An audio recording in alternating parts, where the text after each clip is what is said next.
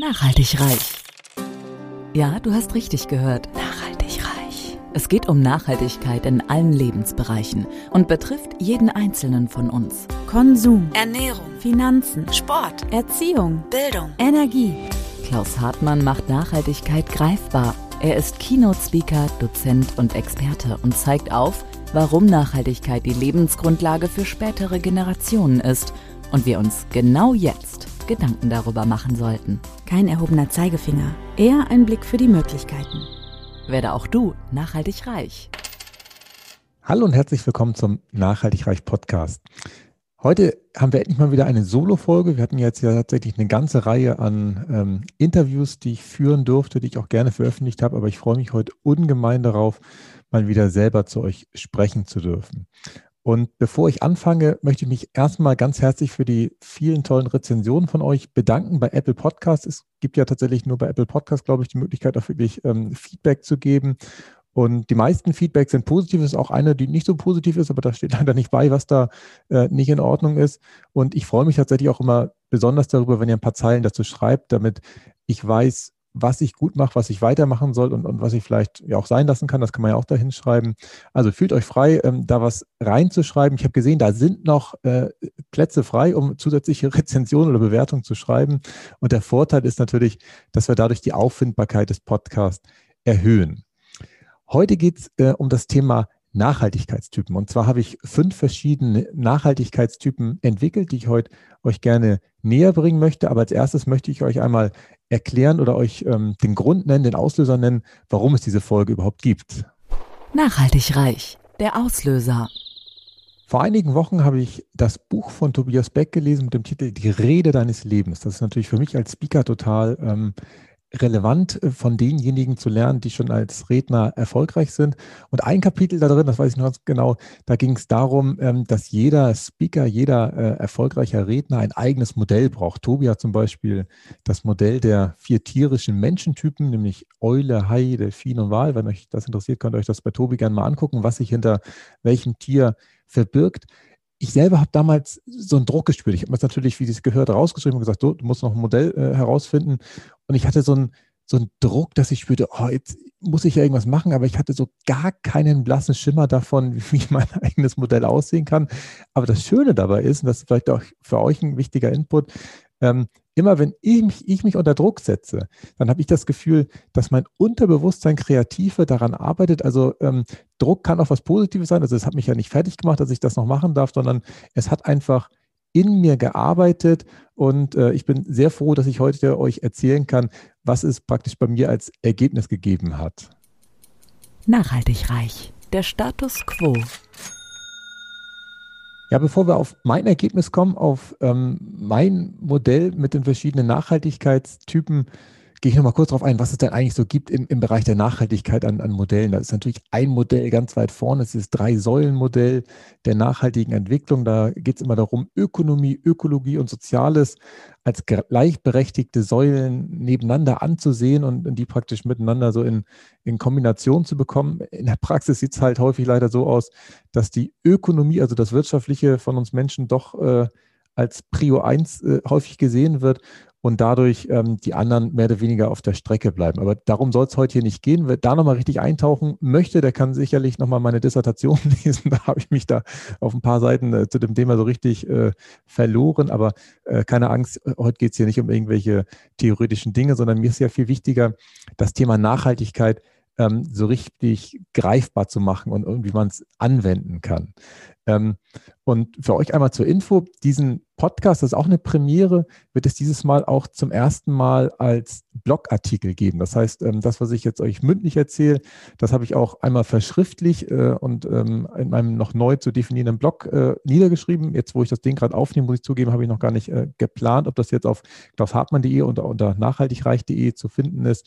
Aber ich möchte die Inhalte auch praktisch verschriftlichen, weil die Idee ähm, liegt dahinter, dass ich ähm, das natürlich auch irgendwann ähm, mal zu einem Buch zusammenfassen kann, wenn es schon mal verschriftlich ist. Und wenn ich es nur spreche, ist es halt ungleich schwerer, da irgendwann mal ein Buch draus erstellen zu lassen. Also, ich war aber bei dem Punkt, ähm, wie kann man denn Nachhaltigkeit greifbar machen? Wie kann man sie ähm, praktisch anwenden? Weil ähm, die, die, Definition, die es für Nachhaltigkeit gibt, sind ja auch immer sehr theoretisch. Also ich finde, ähm, am greifbarsten immer noch, dass wir selber ja, unsere Bedürfnisse befriedigen dürfen, ohne zukünftigen Generationen die Chance zu nehmen, ihre eigenen Bedürfnisse zu befriedigen. Das ähm, habe ich schon in der früheren Podcast-Folge mal gesagt, dass das im Prinzip aus der ähm, Brundtland-Kommission in den 90er, 1980er Jahren entwickelt worden ist. Und ich muss zugeben, seitdem meine Frau und ich eigene Kinder haben, bin ich mir dieser Verantwortung noch viel mehr bewusst, dass es nicht darum geht, dass wir jetzt möglichst viel, möglichst alles haben, sondern dass wir natürlich es uns gut gehen lassen, keine Frage, aber dass auch, auch unsere Kinder und deren Kinder auch noch eine Chance haben, es sich praktisch selber auch noch gut gehen zu lassen. Das ist mir tatsächlich erst so richtig bewusst geworden, wo wir eigene Kinder ähm, bekommen haben. Und was mir persönlich da ja auch immer hilft, das habe ich schon ganz oft hier im Podcast genannt, ist dieses Bild von diesem Wald vor Augen, dass man halt immer so viel ernten sollte, wie nachwächst. Und ansonsten ist der Wald halt irgendwann weg und, und die nachfolgenden Generationen haben ähm, nichts mehr. Aber die Frage ist, wie, wie schärfen wir denn jetzt unser Bewusstsein für nachhaltiges Verhalten? Und ähm, vor einiger Zeit ähm, kam mir halt so eine Idee, dass man ja die Wahl unserer Schuhe, also unseres Schuhwerks, symbolisch für unser ähm, sonstiges Verhalten ansehen kann.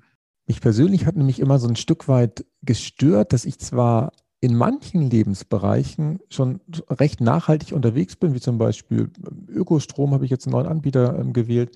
Ähm, seit Jahren äh, heize ich schon mit Holzpellets. Wir haben eine Solaranlage auf dem Dach. Wir essen Bioprodukte. Bei der Geldanlage bin ich relativ äh, gut dabei.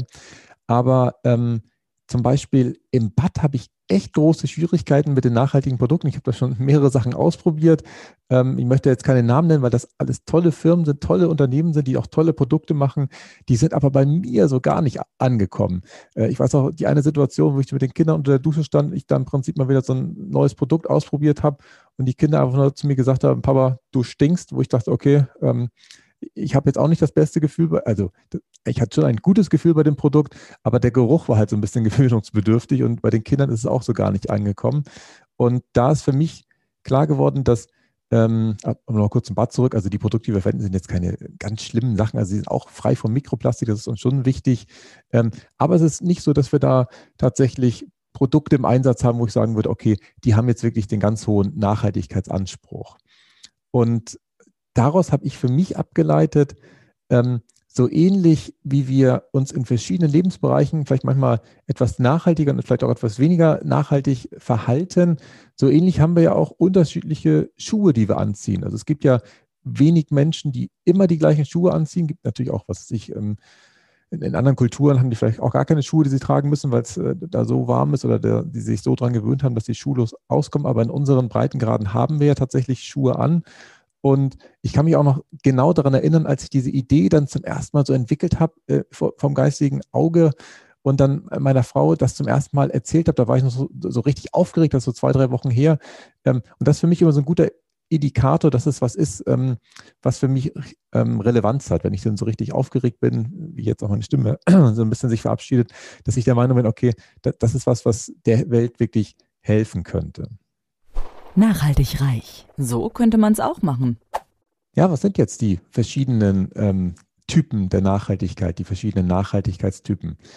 Das erste, ähm, der erste Typ sozusagen ist für mich der Sandalenträger. Und jeder von euch kennt wahrscheinlich in seinem eigenen Umfeld irgendeinen Menschen, der immer in Sandalen rumläuft. Bei mir war es damals ähm, ein ehemaliger Physiklehrer, der wirklich bei jedem Wetter mit seinen Sandalen und seinen knallroten Socken darunter immer in die Schule kam. Und tatsächlich hatte er die auch im Winter an, was, was natürlich äh, womöglich draußen ein bisschen kalt war, aber der war authentisch. Der hatte immer seine Sandalen an, egal bei welchem Wetter. Und der Sandalenträger ist in meinem Modell der Mensch wahrscheinlich mit dem geringsten CO2-Abdruck, der sich sehr bewusst verhält, der wirklich nur Bioprodukte isst, kein Greenwashing betreibt, sondern immer richtige Ökostromanbieter sein Leben lang äh, schon gehabt hat, äh, seitdem es die gibt.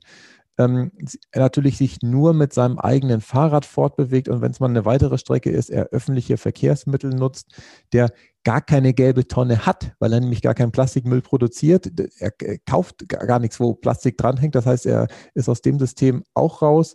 Äh, er beheizt sein Haus natürlich komplett regenerativ und mit seinen Geldanlagen macht er natürlich die Welt auch zu einem besseren Ort. Das heißt, rundum oder kurz gesagt, der Sandalenträger, der ist im Prinzip äh, ganz am Limit, der ist voll bewusst, überlegt sich alles äh, bei, bei jeder einzelnen Entscheidung, was die Konsequenz seiner Entscheidung ist und er ist tatsächlich da ganz weit vorne.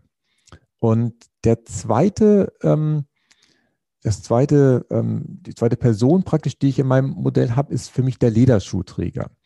Ähm, weil auf den ersten Blick ist natürlich jemand, der sich einen Lederschuh kauft, auch erstmal mit dem Thema Nachhaltigkeit vertraut, weil er hat sich ja für ein Produkt entschieden, was augenscheinlich länger halten wird als viele andere Schuhe, die man sich kaufen kann. Ähm, und er möchte natürlich auch einen Schuh haben, der sich seiner eigenen Fußform gut anpasst, der ergonomisch ist, der, wenn er gut gefertigt ist, auch wirklich ähm, ja, gut für, für sich und für den Körper ist. Und natürlich gibt es heutzutage da unterschiedliche Ausprägungen. Also wenn man einen Lederschuh vor 30, 40 Jahren gekauft hat, war es klar, dass der ähm, hochwertig gefertigt wurde und ähm, der häufig auch noch von Hand gemacht wurde und die auch wirklich sehr, sehr langlebig waren. Da gibt es natürlich heutzutage so ein paar Unterschiede. Ähm, es gibt natürlich immer noch die Chance, sich heutzutage einen, einen Lederschuh wirklich auf Maß zu fertigen, der dann von Hand hergestellt wird. Der kann dann auch wirklich ohne Probleme jahrzehntelang immer wieder repariert werden. Den kann man dann neu besohlen, aber das Oberleder ist wirklich auf so einem hohen, ähm, hat so eine hohe Qualität, dass es tatsächlich über Jahrzehnte getragen werden kann und immer wieder ähm, repariert werden kann. Aber es gibt natürlich heutzutage auch die anderen Lederschuhe, die irgendwo in einer Fabrik gefertigt worden sind. Und ähm, es natürlich da extrem darauf ankommt, welche Lederqualitäten eingesetzt worden sind, wie die Verarbeitung war, ob die Verarbeitung so ist, dass man auch noch was reparieren kann. Da gibt es tatsächlich auch, ähm, ich sag mal, ähm, Techniken, wie Lederschuhe heute gefertigt werden, dass ein Schuster, der das Ding dann zum Beispiel neu besohlen möchte, sagen muss, nee, sorry, das ist leider ein Totalschaden, weil das so dusselig in Anführungszeichen genäht worden ist, dass man da leider nichts mehr dran machen kann. Dennoch ist es natürlich beim Lederschuh so, dass um den Lederschuh herzustellen, natürlich ein anderes Lebewesen gestorben sein muss. Das kann man nicht von der Hand wegdiskutieren. Also solange es äh, natürliches Leder ist, ist es ja eine Haut eines Lebewesens, was praktisch da um meinen Fuß rumgewickelt wird. Das heißt, dieser äh, ganz mega nachhaltige Anspruch wird dann ein Stück weit konterkariert und auch ähm, bei aller Romantik für dieses Schusterhandwerk und, und wie man halt Schuhe herstellt, darf man auch nicht vergessen, dass natürlich dieser Vorgang des Gerbens, sprich aus der rohen Haut das Leder machen, ein Vorgang ist, der auch extrem ressourcenintensiv ist. Ich weiß noch ganz genau, als ich beim Daimler 2005, 2006 noch Qualitätsingenieur war, ach nee, das war schon vorher, da, da war ich noch gar nicht fertig, das, ähm, das war noch zur Zeit meines Studiums, da war ich im Einkauf tätig. Da war ich mal mit dabei in so einer Gerberei, wo ich glaube, ähm, für die Sitze äh, im Fahrzeug praktisch das Leder hergestellt wird.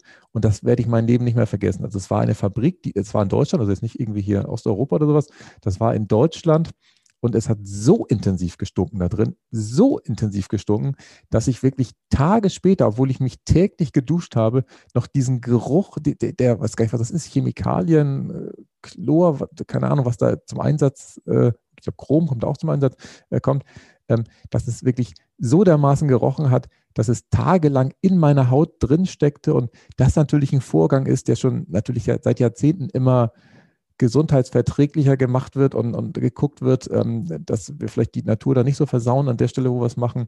Aber der Vorgang des Gerbens ist natürlich nach wie vor etwas, was extrem ressourcenintensiv abläuft. Und genauso verhält sich in meinen Augen auch der Lederschuhträger. Er ist nicht wie der Sandalenträger. Ähm, ihm ist zwar auf der einen Seite eine nachhaltige Lebensweise schon wichtig und er guckt dann schon, dass er jetzt nicht unnötig Plastik produziert oder, oder verwendet oder dass er irgendwelche anderen Ressourcen, ich sag mal, offenen Auges verschwendet. Aber auf der anderen Seite ist der Lederschuhträger natürlich jemand, der dann einfach erstmal billigend in Kauf nimmt, wenn er ich sage mal, aus Gründen der Praktikabilität mit dem eigenen Auto in den Urlaub fährt mit der Familie, statt sich jetzt mit der Bahn da abzuquälen und, und äh, ich sage mal, mit öffentlichen Verkehrsmitteln den Weg in den Urlaub findet, da sagt er dann, komm, lass uns mal lieber mit dem Auto fahren. Der dritte Typ ähm, ist bei mir so der Sneakerträger. Ähm, der, der Sneakerträger, also sind insgesamt fünf Typen, ist so das mittlere Schuhmodell. Und ähm, in, in, meinen Augen könnte man den auch Mainstream nennen, weil ähm, die Entstehungsgeschichte der, der, Sneaker geht ja darauf zurück, dass ähm, tatsächlich die Sneaker damals entwickelt worden sind oder auf den Markt gekommen sind mit der Grundidee, dass ähm, man den Pflegeaufwand deutlich reduziert. Bei Lederschuhen muss man immer putzen und, und äh, zumal damals, als sie entwickelt worden sind, vor, weiß nicht, 50, 70 Jahren, war es ja noch so, dass die Lederschuhe ja auch ähm, noch eine ganz andere Qualität hatten, die ja hoffentlich, äh, hoffentlich genau, häufig so glatt waren, sodass man wirklich intensiv darauf rumputzen konnte. Und das ist bei den Sneakern anders, dass man halt, ich sag mal, so ein etwas ja, einfacheren Schuh hat, den man aber nicht so doll pflegen muss und dass durch die ähm, billige Massenfertigung auch wirklich viel, viel günstigere Ladenpreise erreicht werden konnten, weil die Lederschuhe wurden damals halt noch nicht industriell gefertigt und bei den Sneakern war es damals so, dass da die, die, ich sag mal, Massenfertigung erst so richtig gestartet ist und dadurch auch günstigere Preise möglich waren, als zur damaligen Zeit die Lederschuhe gekostet haben. Das hat sich natürlich jetzt wieder ein Stück weit verändert, weil heutzutage gibt es natürlich Sneaker-Marken, die extrem hochpreisig sind, wo die Sneaker ja auch teilweise gar nicht mehr getragen werden, sondern mehr so ein, äh, so ein Sammlerobjekt sind. Aber da spreche ich jetzt nicht drüber. Ich spreche von den Sneakern, die auch wirklich angezogen werden und auch getragen werden. Und für mich zeichnet der, sich der Sneakerträger dadurch aus, dass er einfach in vielerlei Hinsicht ganz normal ist. Und normal bedeutet an der Stelle, dass er sich halt an die geltenden Normen hält und ähm, sich vielleicht dessen auch gar nicht so bewusst ist, dass er sich halt überlegt, was, was richtig und was falsch ist, sondern ähm, er einfach das macht, was alle machen. Und wenn jetzt im Supermarkt zum Beispiel das Obst und das Gemüse in Plastik verpackt ist, dann kauft er es halt so. Und wenn halt die Waschmaschine nach sieben Jahren kaputt ist, dann kauft er sich halt eine neue Waschmaschine, weil das für ihn halt dann irgendwie Zeitgeist ist, dass die Sachen halt nicht mehr so lange halten wie früher. Und wenn im Fernsehen halt nur Schrott kommt, dann, dann schaut er sich halt gelegentlich auch diesen Schrott an, weil es ja sonst nichts gibt. Und Strom kommt halt aus der Steckdose und, und dann wird halt irgendein Stromanbieter ausgewählt, der vielleicht der günstigste ist oder vielleicht auch ein anderer, der aber auch einfach nur, ich sag mal, Graustrom liefert. Und ähm, das Gute an dem Sneakerträger ist aber, in, in meiner Modell, also in meiner Vorstellung äh, der Welt sozusagen, ähm, dass er aber wandlungsfähig ist. Das heißt, in dem Augenblick, ähm, wo es auf einmal en vogue ist, ähm, Bioqualität zu kaufen, dann, dann, wird er auch Bioqualität kaufen. Und wenn er ähm, auf einmal, ich sag mal, es haltbarere Waschmaschinen gibt, dann wird er sich auch diese anschaffen. Und ähm, wenn es praktisch auch Mainstream geworden ist, vielleicht die Medien anders zu konsumieren, dann wird er sich auch da anpassen. Und er wird auch ein Ökostromanbieter, wenn alle anderen das machen. Das heißt, in dem Augenblick, wo ähm, sich praktisch die Masse anders entscheidet, hat er kein Problem, weil er ja normal ist, äh, sich auch an der Stelle anzupassen und dann wieder ähm, das zu machen, ja, was in, in dem Augenblick die Norm erfordert. Der vierte Typ, den ich habe, das ist in meiner Vorstellung, ähm, das ist ja auch, muss ich auch dazu sagen, alles ganz individuell. Das, das kann ja jeder äh, anders sehen und, und, keiner muss im Prinzip die Menschen nach ihren Schuhen einsortieren. Aber in, in meiner Vorstellung ist der vierte der Turnschuhträger. Und zwar der Turnschuhträger, der nicht nur äh, beim Sport praktisch seine Turnschuhe anhat, sondern ähm, seine Füße rund um die Uhr immer in so einem, ich sag mal, wenig atmungsaktiven Plastik bettet, weil Turnschuhe sind nun mal ehrlicherweise häufig nicht aus Leder oder sonst was. Die sind zwar hier mit, mit was weiß ich, Nike Air, wobei das Air sagt einige die Federung und drunter. Also die sind ja schon etwas atmungsaktiv, aber am Ende ist es dann doch immer Plastik, was drumherum hängt. Und das hat natürlich gewisse praktische Vorteile, weil Turnschuhe leicht sind, weil man sie schnell anziehen kann, je nachdem, wie, wie sie äh, gemacht sind. Es hat aber in meinen Augen auch auf die Füße Nachteile, weil man tendenziell eher schwitzt, weil das Material jetzt nicht so naturbelassen ist, als dass ich das den ganzen Tag am Körper spüren möchte. Und das spiegelt sich in meinen Augen, ähm, in meiner Vorstellung zumindest, auch an dem Verhalten des Turnschuhträgers wieder. Weil der entscheidet sich im Alltag immer mal wieder für die vermeintlich einfachen Lösungen, so wie er auch ansonsten seine Schuhe nicht wechselt, äh, kauft dann halt mal das billige Fleisch aus der Massentierhaltung oder nimmt halt auch mal ähm, das Auto und das auch jeden Tag anstelle des Zuges, weil er dann einfach keine Lust hat, jetzt irgendwie mit dem Fahrrad zum Zug zu fahren oder sich da die, um die Fahrkarte zu kümmern oder sonst was, sondern der steigt einfach ins Auto, weil das eh in der Garage steht und dann fährt er da los zur Arbeit. Das macht er jeden Tag wieder. Und das ist dann auch okay so für ihn. Der Turnschuhträger ähm, mag es dann an der Stelle echt gern bequem und ist auch gar nicht so extrem anders wie der ähm, Sneakerträger, ist aber in meinen Augen, in, in, meiner Vorstellung, kann jeder wieder anders sehen, ähm, tatsächlich nochmal so ein bisschen extremer, was das angeht. Beim Thema extrem kommt mir natürlich gleich der äh, fünfte in den Sinn, der fünfte im Bunde, äh, und das ist auch das ist der letzte Typ, den ich praktisch da äh, vor Augen habe, ist der Waldbrandaustreter. Und zweifelsohne hat natürlich der Waldbrandaustreter den größten Abdruck, den größten CO2-Abdruck äh, in vielerlei Hinsicht.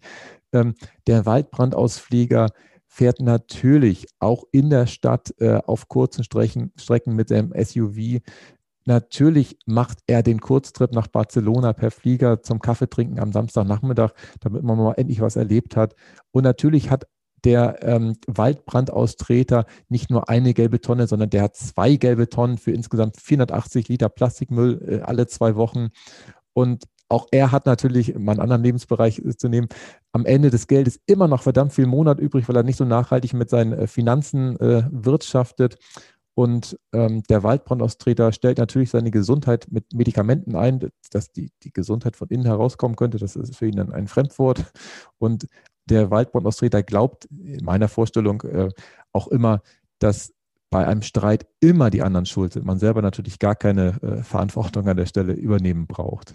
Und das ist natürlich jetzt bewusst überzogen, bewusst einseitig dargestellt, ein paar Beispiele gemacht, wo äh, auch wahrscheinlich auch ich übers Ziel hinausgeschossen habe weil der Waldbrandaustreter hat natürlich in manchen Lebensbereichen seine, seine Berechtigung. Und wenn ich an mein Verhalten denke, ich habe auch, ich sage mal so Waldbrandaustreter, das sind für mich ähm, die Wanderschuhe, die hier im Keller stehen und die ziehe ich natürlich an, wenn ich in den Bergen unterwegs bin.